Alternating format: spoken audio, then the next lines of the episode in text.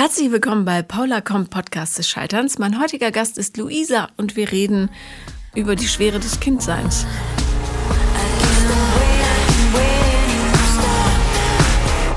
Herzlich willkommen, Luisa. Hallo Paula, schön, dass ich hier sein darf. Ja, schön, dass du da bist und du hast einen fabelhaften Pullover an. Dankeschön. Der sieht richtig nach volle Pulle Sommer aus, auch wenn es draußen ein bisschen muggelig wird langsam. Das stimmt. Ähm, du bist extra angereist, was mich sehr freut. Und äh, worüber werden wir reden? Ähm, darüber, dass ich vielleicht ein bisschen verliebt in meine Lehrerin war.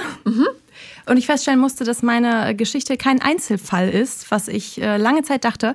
Und äh, deswegen ist es Zeit, mal darüber zu sprechen. Ich glaube, es gibt viele junge Mädchen und vielleicht auch angehende Lehrerinnen, die das mal hören müssten. Okay. An meiner Schule gab es auch ähm, eine Beziehung zwischen einer Lehrerin und einer Schülerin. Äh, die war Fechterin. Die ist auch, glaube ich, auch Olympiasiegerin geworden. Und das war damals, wir haben das alle nicht verstanden, weil besagte Lehrerin äh, auch verheiratet war mit einem Mann. Aber äh, damals war, waren uns, was, damals gab es nur entweder man ist verheiratet oder halt nicht. das, wir waren völlig, was? Wie? Naja, so, also, aber ähm, erzähl mir davon. Äh, ja, also ähm, es ging damals, war Liebe ein oder Verliebtsein noch gar kein Thema. Ähm, das ist was, was ich jetzt nach, also mein Schulabschluss ist jetzt zehn Jahre her. Ähm, das ist was, was ich jetzt vielleicht so in Betracht ziehe, was vielleicht sein könnte. Ähm, im Grunde fing das an, ich war 15 Jahre alt, ähm, Papa psychisch krank, ähm, Mama hat so ein bisschen versucht, den Ausfall zu kompensieren. Natürlich total gut gemeint, was ich später in einer Psychotherapie gelernt habe, dass es eben vielleicht schwierig war, eben in dieser Diskrepanz zu leben. So Mama total drüber und Papa quasi emotional gar nicht anwesend. Ähm, und dann habe ich eben in der Schule, ähm, ich habe angefangen, mich selbst zu verletzen. Und darauf wurde dann eine junge Lehrerin, frisch aus dem Referendariat, aufmerksam, hat ähm, Gesprächsbereitschaft signalisiert, die ich irgendwann gerne angenommen habe. Und dann fing das auf dieser Schiene an, dass sie sich also sehr um mich gekümmert hat, im Sinne von, wir müssen ähm, von diesen Selbstverletzungen loskommen. Und ähm, ja, ich habe viel mit ihr geredet. Und du hast endlich die Zuwendung bekommen, die du nie bekommen hast. Genau, wobei das jetzt so sehr negativ klingt irgendwie. Also ich liebe meine Eltern total und ich komme auch eigentlich aus einem richtig guten Elternhaus und alle haben es gut gemeint, aber es ist einfach total schwierig. So 15 Jahre und ja. Naja, du mit einem psychisch kranken Vater und einer Mutter, die versucht, alles, alle Teller in der Luft zu halten. Genau. Da fällt man halt äh, unten durch. Das ist doch völlig logisch. Also jeder Mensch kann ja nur so und so viel halten. Genau, daher ähm, würde ich da niemandem Vorwürfe machen, aber das ist einfach doof gelaufen. Und Ja. ja. in der Schule, genau, war das dann toll, weil da hat mich jemand gesehen, wo ich eben, ich war auch immer sehr angepasst, das sagt meine Mutter auch ähm, heute, weil ich natürlich nicht zu Hause auch noch Probleme machen wollte. Und in der Schule war das aber okay, da war jemand, mit dem konnte ich sprechen, für den bin ich keine zusätzliche Belastung. So habe ich das zumindest geglaubt. Ja. Und ähm, auf dieser Schiene fang, fing das dann an. Genau. Und ähm, sie hat dann natürlich immer wieder versucht, ähm, ob ich nicht möchte, das meinen Eltern zu sagen, ob ich nicht eine Psychotherapie machen möchte. Ich wollte das natürlich nicht. Ähm, sie hat dann immerhin mich zu einer Beratungsstelle ähm, gebracht. Also sie ist tatsächlich auch mit mir hingegangen, weil ich so Angst hatte, dahin zu gehen. Was ja schon eine Grenzüberschreitung ist. Ja, richtig. Ähm, tatsächlich auch irgendwo eine Grenze zu mir. Das habe ich damals eben auch nicht so gesehen. Mir wurde später dann immer vorgeworfen, ich hätte Grenzen überschritten, wo ich heute einfach sage, wie soll ich Grenzen überschreiten, die nicht gesetzt werden? Naja, vor allem bist du 15 Jahre alt, ne? Das, also Genau. war es damals. Das darf man auch nicht vergessen. Und darum liegt die Verantwortung immer bei den Erwachsenen. Das ist einfach so. Genau, sehe ich heute auch so. Ähm, ja, und sie ist aber eben mit mir dahin gegangen, hat mich dann auch danach immer noch hingebracht, dass ich den Weg nicht alleine gehen muss, weil ich halt solche Angst davor hatte und nervös davor war. Aber ähm, wir haben es nie hingekriegt. Ich habe natürlich nie zugelassen, dass sie irgendwie meine Eltern informiert. Ähm, daher ging das dann lange, also ein Jahr, war ich da noch auf der Schule, bis ich dann meinen Schulabschluss gemacht habe. Und so lange ging das dann mit Höhen und Tiefen und ähm, ich habe gerade ein bisschen den Faden verloren. Äh, naja, es ging äh, darum, ähm, warte mal. es ging darum, wie Genau. die Geschichte Ja, zwischen genau. euch begann eigentlich. Genau, ja. so und dann, ach genau, Da sind wir wieder bei der Beratungsstelle. Ich ja. erinnere mich an den ähm, ersten Termin, den wir da hatten, wo sie dann wirklich auch mit ins Gespräch gekommen ist, ähm, weil mir die Entscheidung überlassen wurde und ich wollte das halt. Und danach erinnere ich mich, dass sie ähm, mir ihre Handynummer geben wollte und ich tatsächlich diejenige war, die gesagt hat, nein, danke. Mhm. Ähm, E-Mail-Adresse wollte ich auch nicht haben. So, das finde ich tatsächlich eine wichtige Info für den weiteren Verlauf der Geschichte, ja. weil ich am Ende wirklich als die böse dargestellt wurde, mhm. ähm, die sie so genervt hat mit SMS-Nachrichten etc. pp. Und ich dachte, naja, aber ich war die, die als erstes das abgelehnt hatte. Ja. Ich hatte später ihre Handynummer weil ähm, ich tatsächlich über einen anderen Lehrer die dann mal angefragt hatte. Ähm, Wieso gibt der Handynummern raus? Nein, er hatte sie dann kontaktiert und sie hatte mich angerufen. Ach so, okay. Also er hat es nicht rausgegeben. Ach so, nachdem du äh, von der Schule weg warst? Nein, das war alles noch während ich da war. Okay, alles klar. Danach mhm. war gar nichts mehr. Also alles es lief klar. alles, während ich da auch noch Schülerin war. Ähm, sie war auch diejenige, die irgendwann mal der ganzen Klasse erzählte, dass ich äh, ihre Handynummer habe und wir in Kontakt sind so dass das dann zum Beispiel auch kein Geheimnis mehr war. Und ähm, ja, irgendwann hat es natürlich, äh, gab es den großen Knall, weil äh, die Dame von der Beratungsstelle, fand ich übrigens auch nicht so die feine Art, natürlich äh, mir irgendwann die Pistole auf die Brust gesetzt hat. Ähm, sie wollte, dass dringend meine Eltern informiert werden, soweit kann ich das verstehen, und wollte eben äh, dringend dann meine Lehrerin erreichen, hatte aber im Lehrerzimmer telefonisch keinen Erfolg und sagte mir dann, Entweder du gibst mir jetzt sofort die Handynummer deiner Lehrerin oder ich informiere auf der Stelle den Schulleiter. Natürlich habe ich. Worüber wollte sie den informieren? Ähm, ja, über meine Selbstverletzung, was da läuft, ähm, dass eben meine Eltern immer noch nicht Bescheid wissen nach Monaten. Ja, das ist ja auch nicht der offizielle Weg. Da würde man ja sonst übers Jugendamt gehen, oder? Also, weil du bist minderjährig.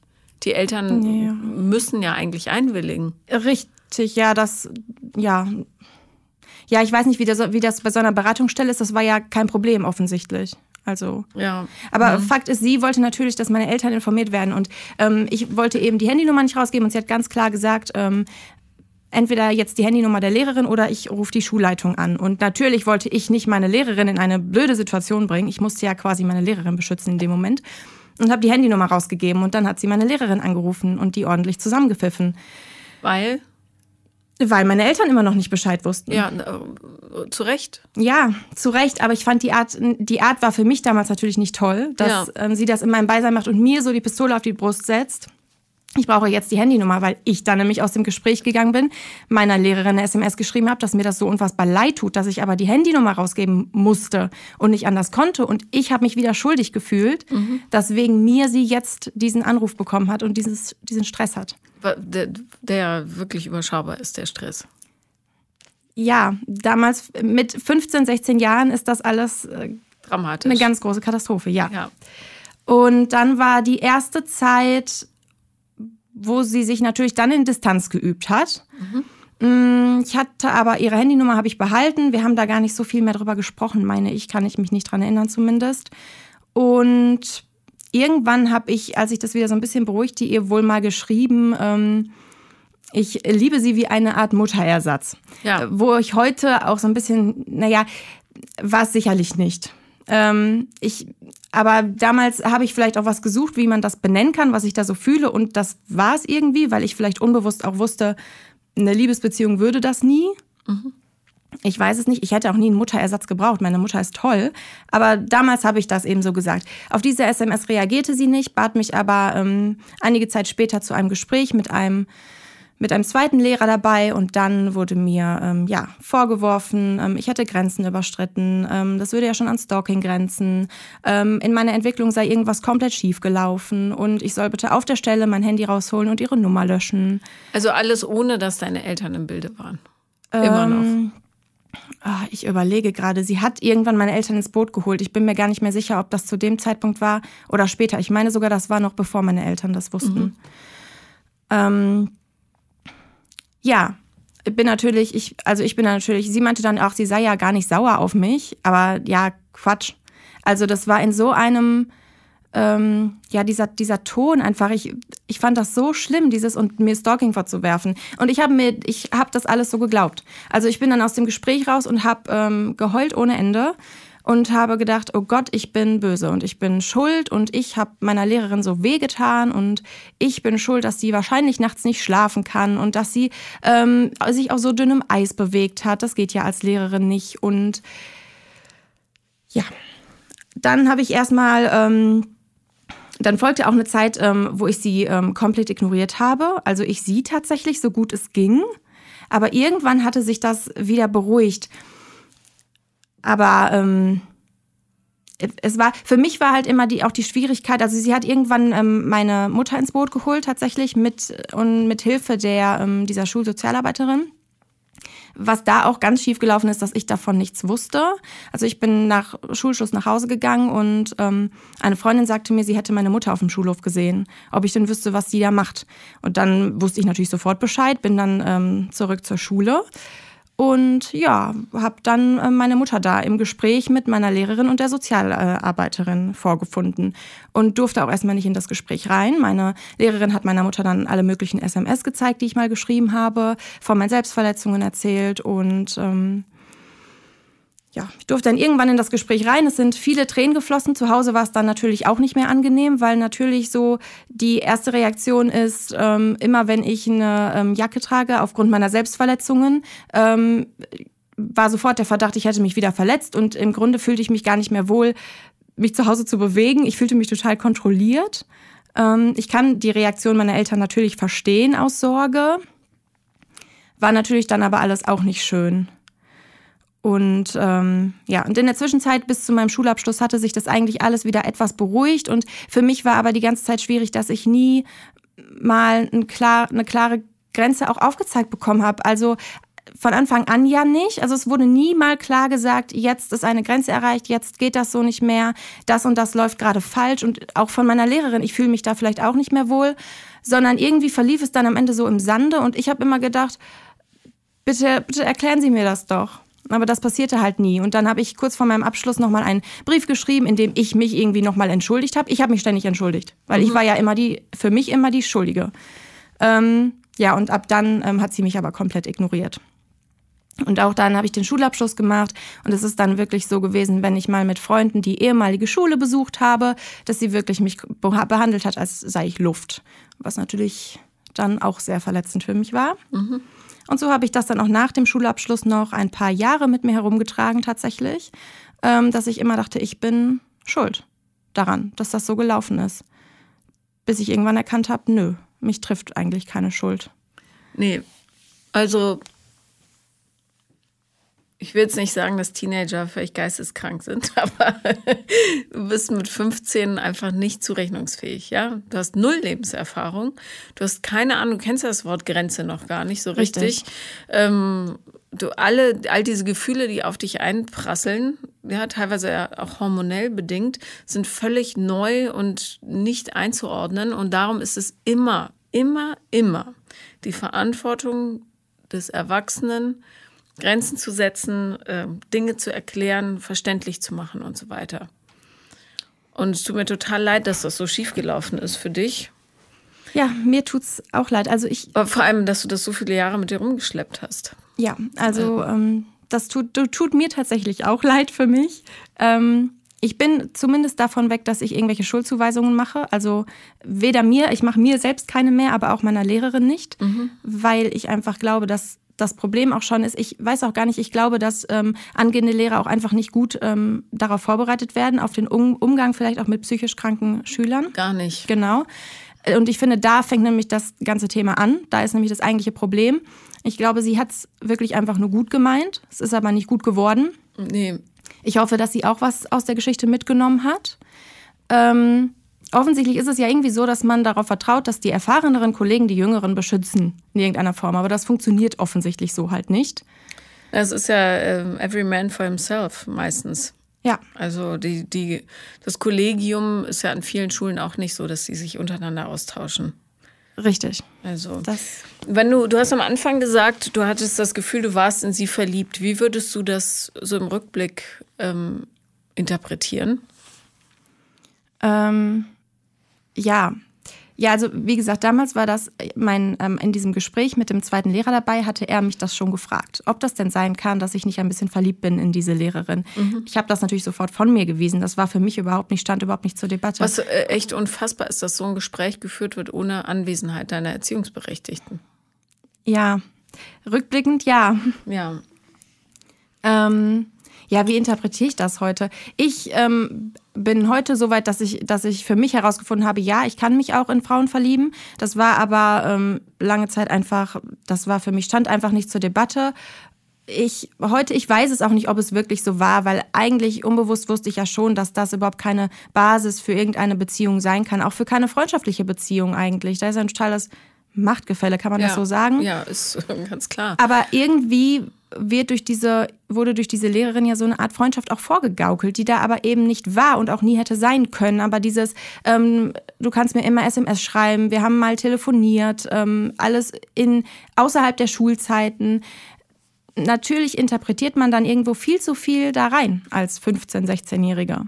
Ja, das ist so ein klassischer Fall von totalem Missverständnis, was leider wirklich gerade in so Machtgefällen häufig äh, passiert und ja, ähm, wahrscheinlich oder ziemlich sicher hat die Lehrerin zu keiner Sekunde darüber nachgedacht, sondern die wollte einfach helfen. Die hat jemand gesehen, ja. der äh, struggelt und äh, wollte, ja, diese, wenn du im Referendariat bist, dann bist du ja noch nicht so abgegessen wie als ja. alter Lehrer, ja, sondern hast noch das Gefühl, du kannst ja wirklich was verändern und bewegen. Und ähm, bei dir du hattest Schwierigkeiten zu Hause, ja, du bist sicher nicht so sehr gesehen worden, wie das nötig gewesen wäre, einfach ja. weil ja ein Elternteil, äh, ein Elternteil psychisch krank war und das andere versucht hat, irgendwie die Bälle in der Luft zu halten.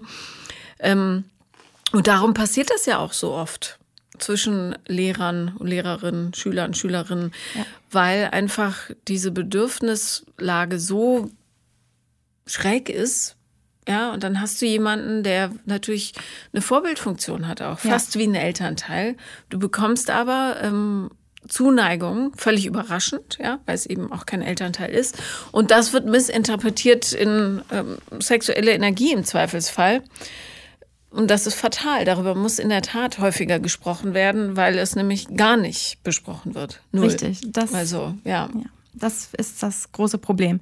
Ähm es wäre ganz interessant, sowas äh, im Nachgang nochmal zu besprechen, als wie so eine Art Workshop im Umgang mit so sensiblen Themen an Schulen, ja, ja? weil das passiert sicher, oder das weiß ich genau, also wir hatten auch, warte mal, aber für wen? Ich weiß noch, es gab Phasen bei uns, wo alle mal äh, so sehr emotional geworden sind für bestimmte Lehrer. Ja. Aber es ist das waren keine echten Liebesgefühle, sondern wirklich, äh, ja, plötzlich wirst du gelobt, wenn du nie gelobt wirst, ja. ja. Weil du es von zu Hause nicht hörst, gut gemacht oder ich bin stolz auf dich. Und dann wird es riesig groß plötzlich. Riesig. Das stimmt. Dann ist man vielleicht gar nicht ähm, wirklich verliebt in die Person, sondern verliebt in diese Tatsache, gesehen dass du, zu werden. Dass jemand, ja, und ja. dass jemand sagt, toll, bin richtig stolz mhm. auf dich. Ja, ja übrigens, ähm, an der Stelle, das äh, ist auch, das war auch so ein Problem mit meinen Selbstverletzungen tatsächlich, dass ich glaube, also ich bin kein Fan davon, immer zu sagen, Leute, die sich selbst verletzen wollen, nur Aufmerksamkeit. Ähm, aber rückblickend finde ich schon, dass das sicherlich bei mir ein Faktor war, weil ich in der Situation war, dass immer, wenn ich mit äh, frischen Verletzungen kam oder auch nur gesagt habe, ich habe mich wieder verletzt, dann hatte ich die volle Aufmerksamkeit. Mhm. Aber wenn ich hingegangen bin und gesagt habe, jetzt ist gerade alles super, dann war die Aufmerksamkeit weg. Natürlich bin ich dann immer hin und habe gesagt, oh, habe mich wieder selbst verletzt. Auf die Idee, also ich hätte das auch sagen können, ohne es tatsächlich zu tun, aber das habe ich natürlich nicht gemacht. Ja. Das geht natürlich nicht. Ich darf, kann ja nicht lügen. Ähm, aber auch so ein Problem. Ja, im Grunde müsste die Therapie natürlich an einer total anderen Stelle ansetzen, nämlich ähm, nicht versuchen, das Kind davon abzuhalten, sich selbst zu verletzen, sondern die Eltern oder wen es auch immer gerade betrifft, ähm, dazu zu bringen, besser hinzuschauen. Also die, ja. das Kind zu sehen und die, den eigenen Kram so weit in den Griff zu kriegen, dass Raum für jemand anderen da ist, weil die Kinder werden ja nicht äh, freiwillig in die Welt gesetzt, sondern du als Erwachsener entscheidest dich dafür, ein Kind zu bekommen und es ist deine Verantwortung, immer. Und darum finde ich es auch so, ja, die Kinder dann rauszunehmen, in irgendwelche Wohngruppen zu stecken und so, das finde ich Schwachsinn. Eigentlich müsstest du direkt mit den Eltern arbeiten. Richtig, ja. Also es ist natürlich, man ist ja irgendwie dann auch, also ich war ja irgendwie auch Meisterin darin, das zu verstecken, dass das eben zu Hause auch nicht, dass meine Eltern das nicht mitbekommen. Hast du dich geritzt oder geschnitten oder Geschnitten, was? aber auch eigentlich hauptsächlich an den Oberschenkeln, deswegen ähm, ah, okay, ist das, das auch. sehe ich jetzt nicht. Nee, Ja. richtig. ähm, ja, das war, also für meine Eltern war es sicherlich schwierig, das mitzubekommen. Das habe ich schon gut hingekriegt. Und daher finde ich es gerade so wichtig, dass, dass Lehrer da besser drin geschult sind, weil man verbringt so viel Zeit in der Schule. Und ähm, es wäre so wichtig, dass sie ein Auge dafür auch haben. Aber dann muss es halt richtig laufen. Also ich habe auf meiner, ich habe dann die Schule gewechselt und habe halt noch mein Abitur gemacht ähm, und habe diese Geschichte da ja noch so mit mir rumgetragen und ähm, habe da viel, da dann tatsächlich mit einer Lehrerin drüber gesprochen, bei der ich aber keinen Unterricht hatte. Das war auch schon mal ganz gut. Und ähm, die hat mir dann immer klar gemacht, du warst viel zu jung, die Kollegin hätte viel professioneller, viel mehr Distanz wahren müssen, du, dich trifft überhaupt gar keine Schuld. Ähm, und die hat mir aber zum Beispiel immer gesagt, du kannst mir auch mal E-Mails schreiben, aber ich bin dann immer im Dienst und niemals privat. Und das hat sie halt klipp und klar so gesagt. Und mhm. das hat mir total geholfen. Siehe da, ähm, eben, diese, diese Konfliktsituation hatte ich eben mit einer Lehrerin, die das nicht getan hat. Aber wenn man von vornherein das so kommuniziert und die Grenzen so klar dann auch formuliert, das war für mich überhaupt kein Problem. Da kam ich total gut mit zurecht und das hat mir total geholfen. Und diese Lehrerin im Übrigen hat mich dann auch ähm, überzeugen können, die ähm, Psychotherapie anzufangen, mhm. was sehr wichtig und hilfreich war. Und ich natürlich eigentlich schon hätte viel früher machen müssen. Ja, aber dazu gibt es natürlich äh, wenig Erfahrungswerte seitens des Kollegiums, weil keiner darüber spricht und weil es nicht in der Ausbildung vorgesehen ist ja. oder beziehungsweise ist so eine Randnotiz. Aber du hast ja gerade, wenn du in schwierigeren Gegenden Lehrer oder Lehrerin bist, gar keine Zeit dafür, weil du einfach nur dafür sorgen musst, dass sie irgendwie satt durch den Tag kommen, ja. intellektuell wie auch physisch. Ähm, ja, aber also, weil du sagtest, ähm, jeder, der sich, also es wird so vorgeworfen, ne, dass jeder, der sich selbst verletzt, äh, nur Aufmerksamkeit will. Aber im Grunde stimmt das, weil jedes mhm. Kind, was also auch ähm, diese äh, Kinder, die starkes ADHS haben oder so, das, was denen hilft, ist der Blick, liebevoll gesehen zu werden als das, was sie sind oder wer sie sind. Und nicht ähm, zu sagen, du bist kaputt, wir müssen dich jetzt irgendwie reparieren, sondern das System ist kaputt. Das müssen wir reparieren. Ja. Und auf Island wird das ähm, auch so gemacht. Wenn ein Kind so, ein, so mobbt, wird nicht mit dem ähm, Kind gearbeitet, sondern mit dessen Eltern. Ja, gut. Warum hat das Kind das Bedürfnis, andere zu verletzen oder niederzumachen? Warum hat es so ein geringes Selbstwertgefühl und so weiter? Und das ist für mich der einzig richtige Ansatz, weil du sonst betreibst du Flickschusterei. Da klebst du immer Pflaster drauf, aber das Problem wird ja nicht gelöst. Ja? Im Grunde wäre der richtige Weg gewesen, sofort an deine Eltern heranzutreten und zu fragen, warum hat dieses Kind so große Probleme? Ja wie können wir helfen? Ja, und da, da sind auch, ähm, da werden Lehrer auch so unterschätzt oder unterschätzen sich selber, was sie für einen Einfluss auf das weitere Leben von Kindern haben. Ja, natürlich ist es ein Höllenjob und ich würde ihn für kein Geld der Welt machen wollen, äh, weil das meiner Meinung nach in diesen Klassenstärken auch nicht vernünftig zu handeln ist. Aber du musst ja nur einmal eine Lehrerin haben, die sagt, ich glaube, du zu mir hat meine Grundschullehrerin gesagt, als sie mich äh, rausgelassen hat, und ich hatte wirklich, ein, weiß ja, eine erbärmliche, mhm. eine erbärmliche Kindheit. Die hat gesagt, du wirst mal was Großes schaffen. Und das mhm. ist kleben geblieben. Mhm. Auch wenn ich, ich habe mich durchs Gymnasium gequält, ja, weil alles auf Französisch war plötzlich, was ich gar nicht konnte. Ähm, aber ähm, das, dieser Satz ist hängen geblieben. Ja, Total, es ist total prägend ja. in dieser Zeit. Genau wie schlechte Lehrer alles kaputt machen können. Genau. Und ja, das finde ich einfach, ähm, und das ist es eben. Und deswegen tut es mir einfach auch so leid, das so erlebt zu haben. Weil genau solche Sätze, ne, in, in deiner Entwicklung ist ja was komplett schief gelaufen. Das ist dann nämlich leider bei mir hängen geblieben mhm. bis heute. Ähm, Und deswegen bin ich sehr dankbar, dass ich dann auf der zweiten Schule das nochmal ein bisschen anders erleben durfte. Ähm, und das habe ich auch gebraucht. Ähm,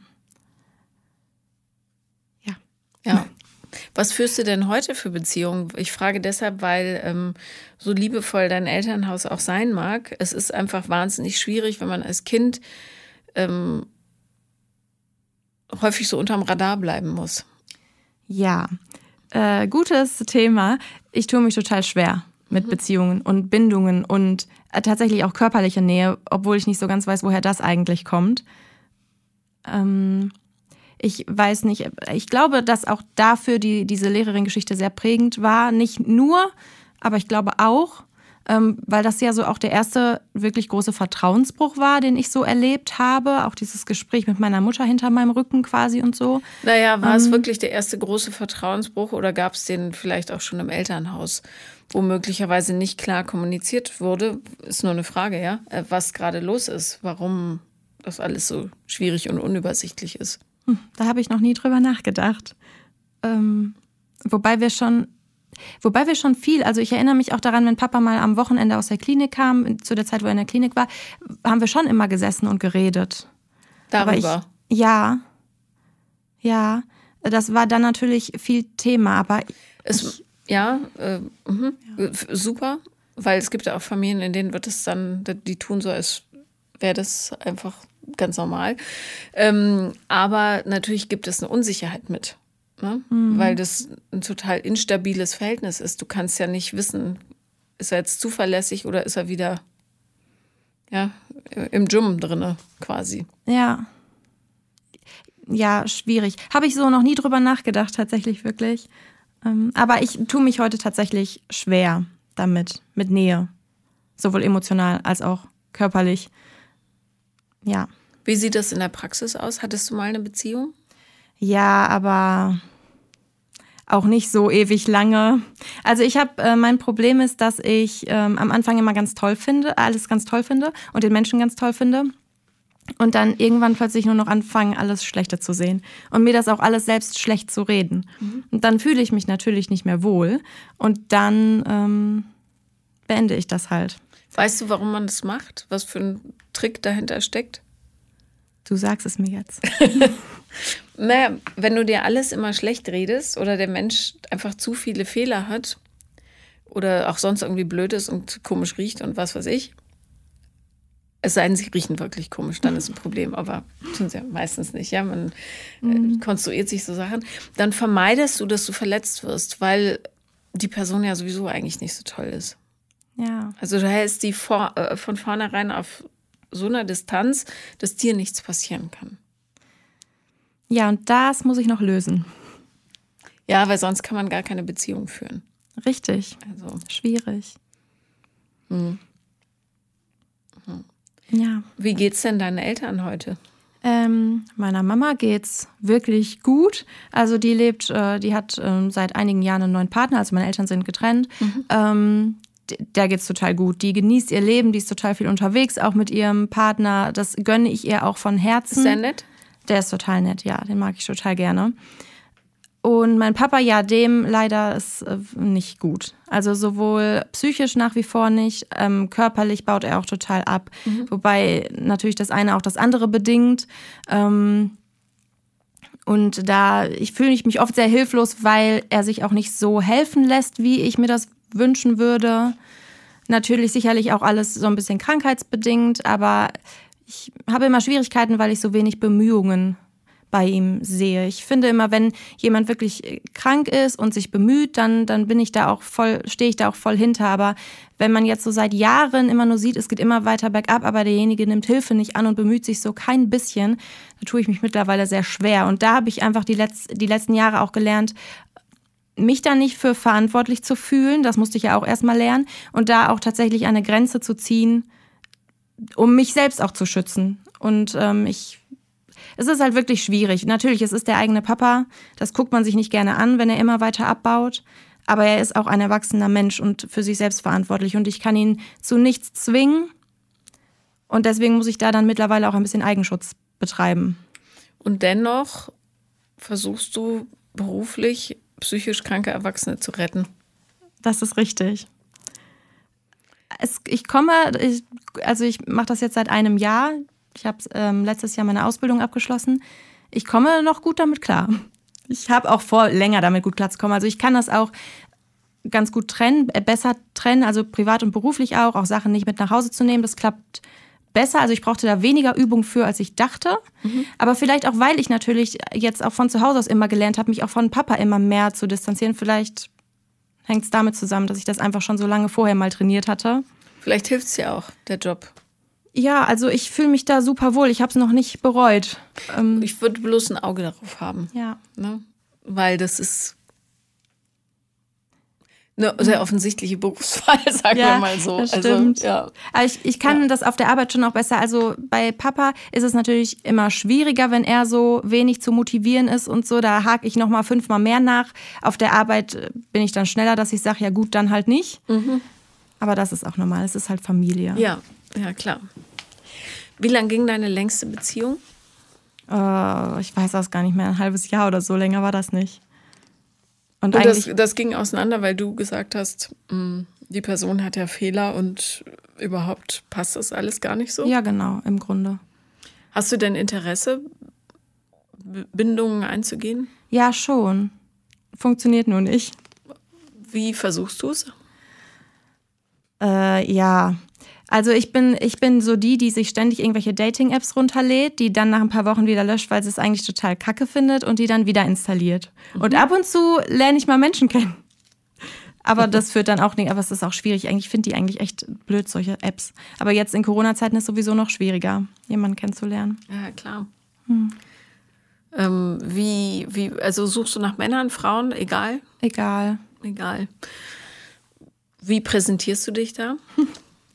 Ähm, ich habe jetzt äh, kürzlich wieder ähm, mal einen Account gemacht mhm. ähm, und habe mal, du hast ähm, in irgendeiner Podcast-Folge letztens gesagt, dass man doch einfach mal gerade raus schon mal schreiben soll. Ich weiß gar nicht mehr wortwörtlich. Jedenfalls auf äh, diese Schiene habe ich das jetzt mal versucht, dass ich quasi. Du meinst so eine ehrliche Kontaktanzeige? Ja, ja, genau. Mhm. Dass ich äh, irgendwie geschrieben habe, dass ich jemanden suche, der ähm, mir eben hilft, mich fallen zu lassen. Oder mir auch zeigt, dass die Liebe es wert ist, sich fallen zu lassen und mal loszulassen und einfach zu sein und so ja, es haben mich tatsächlich schon äh, ein paar Leute genau daraufhin angeschrieben. Also danke mhm. für den Tipp. Ja. ähm, aber mal gucken, was. So, jetzt, ich versuche es jetzt auf diese Weise. Mhm. Wie ehrlich kannst du denn sein äh, im direkten Gespräch? Also in einer Situation, wo es tatsächlich darum geht, Liebe zu bekommen. Ich kann da schon recht ehrlich sein. Also ich habe auch in Vergangenheit schon auch angesprochen dann, dass ich da vielleicht in Vergangenheit Probleme mit hatte, um mein Gegenüber zu warnen in irgendeiner Form. Ist vielleicht auch nicht klug, weiß ich nicht. Doch, also ich finde das schon richtig. So. Ja, also das kann ich schon. Und inwieweit kannst du dann annehmen, wenn jemand versucht, dir nahe zu kommen? Ja, sehr schwierig. Also so gern ich es möchte, da tue ich mich sehr schwer mit, weil je enger das dann alles wird, desto schlimmer finde ich das. Und ich, dann finde ich es auch wirklich nicht mehr schön. Mhm. Und dann kann ich das auch nicht mehr genießen. Ja. Ja, weil es Gefahr ist, ne? Ja. Ja. ja. und es ist wirklich so, also Menschen, denen ich nicht so nahe stehe oder wo ich nicht. Äh, Problem ist aber auch, wenn ich jemanden kennenlerne, dann, ich habe immer den Anspruch an mich selbst, das muss jetzt eine Partnerschaft werden. Mhm. Was vollkommen, das ist Quatsch. Aber das, da fange ich schon an, mir selbst Druck zu machen.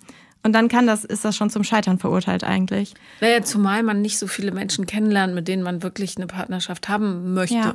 ja? Und ähm, wenn ein Kind ein psychisch oder suchtkrankes, wie auch immer, geartet krankes Elternteil hat, dann haben die häufig äh, kein Gefühl für oder, oder eine große Unsicherheit äh, der Stabilität von Beziehungen gegenüber. Das heißt, die rechnen immer damit, äh, könnte ja. wahrscheinlich sowieso umgehen, darum investiere ich mich vielleicht gar nicht so sehr, ähm, lohnt eh nicht mhm. und so weiter. Alle werden mich verraten, verlassen, whatever. Ähm, und was hilft, finde ich, in solchen Situationen ist, wenn du merkst, der Hals wird eng oder kriegst Herzklopfen oder hast schon wieder so eine Gedankenspirale, äh, der ist gar nicht toll oder die ist gar nicht toll, was auch immer. Mhm. Ähm, ja, ich, eigentlich ist doch blöd und guck mal, wie die gekaut hat oder der und so weiter, was auch immer man sich da so reinspinnt.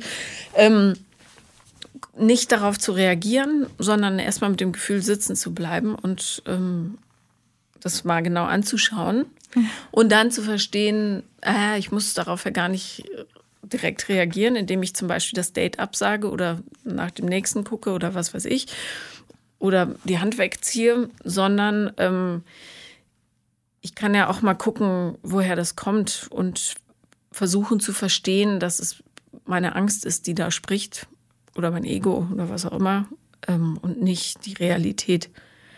Sodass man ein Gefühl dafür kriegt, ähm, wo wirkliche Gefahr droht und wo aber dein Muster sagt, uh, Intimität ist super gefährlich für dich. Ja, ja, das stimmt. Da sind wir wieder bei den Mustern. Ja, ja es ist gar nicht so leicht. Nee. Aber das stimmt, das nee. ist der richtige Weg. Ja.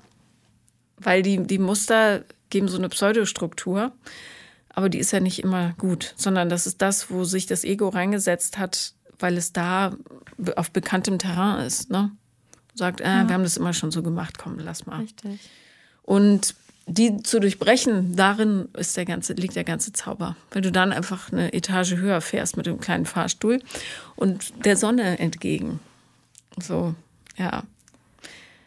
Und ich glaube, es hilft, wenn du dir sagst, ach so, ja, Beziehungen sind für mich per se eher instabil in meiner mhm. Fantasie. Also A, die Person muss mir keine Beziehung geben, weil ich mir selbst die beste Freundin bin. Das ist ganz mhm. wichtig. Und ähm, B, mir droht keine Gefahr. Weil es kann dir in der Tat nichts passieren, wenn dir jemand zu nahe kommt. Ja. Nichts, was du nicht schon durchgemacht hättest. Das stimmt, das ist ein wichtiger Punkt. Also, ja. Und alles bisher hast du überlebt. Ja. Jetzt musst du nur noch leben. Ja, das stimmt. Hm. Ja, ich werde mich darin üben. Ja, ohne Übung geht es halt nicht. Ne? Und das ist so wie, ähm, ich habe wie Excel-Tabellen schreiben. Ich habe das bis heute nicht gecheckt, aber ich übe, weil offenbar ist Excel wahnsinnig wichtig für dieses, den Zusammenhalt der Welt. Darum mache ich es halt weiter. Irgendwann werde ich es können, ganz sicher. Ja. Ja, ich bin da auch optimistisch. Also da, da, so weit bin ich zumindest schon. Ähm, also ich habe die letzten Jahre wirklich viel gelernt und mhm. wirklich sehr zu mir selbst gefunden und bin ein sehr optimistischer Mensch geworden. Deswegen eigentlich glaube ich auch, dass das auch noch wird. Garantiert. Ich habe zumindest schon mal den Druck rausgenommen. Man hat ja immer so dieses Bild im Kopf von, so und mit Ende 20 möchte ich heiraten und Kinder kriegen. Und das habe ich zumindest schon mal, also es klappt ja jetzt sowieso nicht mehr, wird jetzt knapp. Aber es ist auch okay. Soweit bin ich schon. Also ich kann sagen, es ist okay. Also. Guck mal, was passiert. A, sagt es nicht. Dieses Jahr wird es wahrscheinlich nichts mehr. Das äh, das war schon wieder, ja, negativ. Dieses Jahr wird es nichts mehr, aber muss auch nicht, ja. Und ähm, dieses, äh, was wird werden, das ist so, da verschwendet man seine Zeit so mit, weil ja. es wird schon irgendwie. Hauptsache, es ist nicht mehr so wie vorher. Ja. Ja, und jede kleine Veränderung ist eine Party wert, finde ich. Also, und jeder Blick, der schärfer ist, bedeutet weniger Brille tragen im übertragenen Sinne. Ja, ja das stimmt. Also. Ja. Ja, und ich glaube auch, wenn man dann wirklich einen Menschen findet, dem man wirklich voll vertraut, dann vielleicht fällt es dann auch umso leichter. Vielleicht hatte ich auch einfach noch nicht den richtigen Menschen. Ja. Aber im, im Punkto Selbstakzeptanz ähm, bin ich tatsächlich schon richtig weit gekommen jetzt. Das war ja auch vor ein paar Jahren noch nicht so. Ich finde, das sind schon gute Voraussetzungen. Super. Wie hast du das geschafft? Ähm, ehrlich gesagt, ich weiß es gar nicht so genau. Das war irgendwie so ein, ähm, so ein Prozess. Irgendwann habe ich entschieden, dass ich eben nicht mehr so pessimistisch durch die Welt laufen möchte und habe halt dann auch angefangen, so mit positiven Formulierungen auch, positiv mhm. denken und habe irgendwann einfach gelernt. Natürlich auch, ich habe viel deinen Podcast gehört, deine Bücher gelesen und so weiter und so fort. Das hilft tatsächlich auch.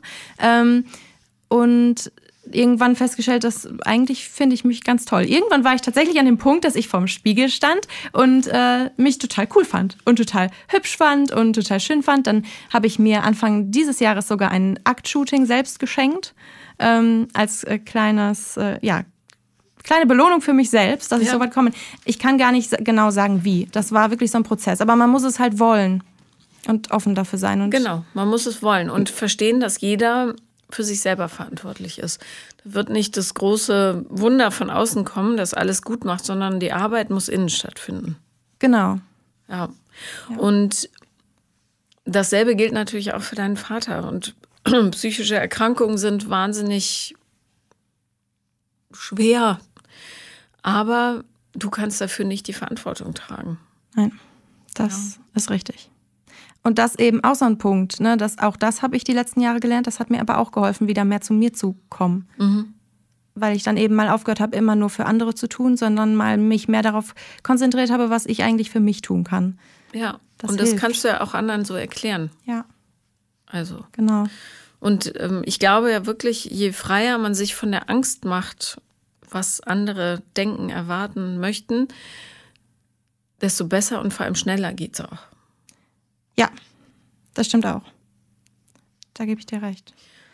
Und äh, eines meiner ganz, ganz großen Baustellen ist ja diese, dieser Wunsch, so geliebt zu werden. Ja. Aber es wird einfach unheimlich viele Menschen geben, die dich nicht mögen, die mich nicht mögen. Ist einfach so. Ja. Umgekehrt ja auch. Und sich davon frei zu machen und zu verstehen, dass das, was bleibt, für einen gemeint ist und das, was geht, eben nicht. Es gibt auch so eine Freiheit. Ja, weil von 20 Leuten sagen vielleicht 18, du bist doof. Aber zwei sagen es nicht. Und das sind doch die, die wichtig sind. Das stimmt. Ja. Ja, das. Ja, mein, ich muss auch äh, sagen, mein, äh, ich habe mein, mein Freundeskreis ist die letzten Jahre auch äh, sehr geschrumpft. Mhm. Auf genau solche wenigen Leute. Ja. Das ist aber auch okay. Na, es ist vor allem viel gesünder. Ja. Sonst hast du die ganze Zeit Energieverlust im Außen für Leute, die pff, dich nur funktional brauchen, ja, weil sie sonst niemanden haben, der ihnen die Sachen hochträgt oder keine Ahnung oder mit ins Kino geht. Aber lieber wertvoll und dafür wenige als so mittelprächtig und dafür viele. Ja. Ähm, mir fiel gerade beim Stichwort Muster übrigens und Be Beziehung und so noch äh, was ein. Und zwar, ich habe ja schön mit deinem Buch gearbeitet. Ich sehe es alles voller Zettelchen. Ja, und ja. so. Mhm.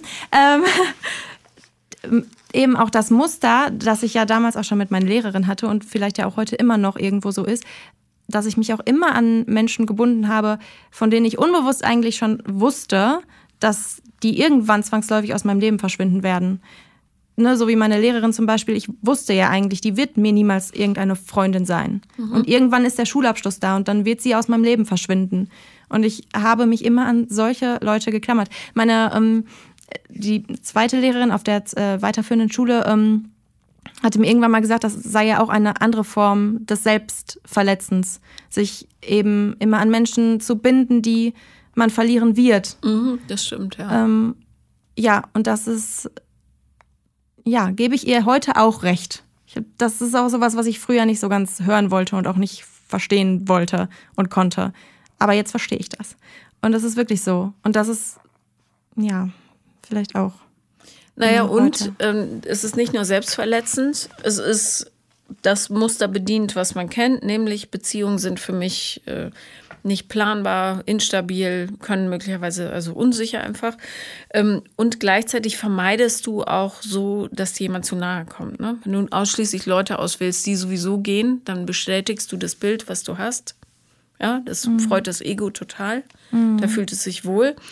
Ähm, und du gerätst nie in Gefahr, dass jemand, den, mit dem du eine wirkliche Bindung hast, dann irgendwann sagt, ich gehe nicht mehr. Ja. Weil das wäre für dich katastrophal, weil du dann denkst, jetzt bin ich gar nichts mehr wert. Ja, und darum ist es so wichtig, erst mit sich selber aufzuräumen, damit egal was im Außen passiert, du und dein Selbstwert nicht in Frage gestellt werden können, weil du weißt, was du wert bist ja. und wie viel Kraft du hast und wie du dich durchgekämpft hast. Ja, das ist schwer, was hm. du durchgemacht hast. Hm. Auch wenn du das so sagst, dann äh, werde ich ganz sentimental. Nein, aber ist es einfach. Ja, mit einem psychisch kranken Elternteil, das ist brutal für ein Kind. Mhm. Und äh, völlig ohne Schuldzuweisung. Der kann ja auch nichts ja, dafür, ne? Aber Nein. es ist brutal. Ja, und das, wenn mir das jemand so sagt, meine Therapeutin hatte mir das damals halt auch mal so gesagt, so, wow, toll, wie du das all die Jahre so gemeistert hast, so, ne, mit Mega, einer Mutter, ja. die total drüber ist und einem Papa, der total irgendwie nicht da ist und du dazwischen. Und das sind dann immer so Momente, wo ich das erstmal so realisiere, weil das für mich ja immer all die Jahre normal war und ist. Und dann berührt mich das immer so, wenn jemand mir das so vor Augen führt. Ja, aber es sollte dich berühren. Weil das sind auch Momente, wo du dann sagen kannst, wow, hm. die haben ja recht. Ich kann wirklich stolz auf mich sein. Ja. Ja. Du kannst wirklich stolz auf dich sein. Danke. Ich wünsche dir einfach alles Gute auf deinem weiteren Weg. Dankeschön. Und das wird bin zuversichtlich. Ich auch. Danke, dass du da warst. Ich habe zu danken. Das war Paula kommt Podcast des Scheiterns und wenn ihr auch mal dabei sein wollt, dann schreibt mir auf Instagram The Real Paula Lambert oder eine Mail paulalambertmail at gmail.com.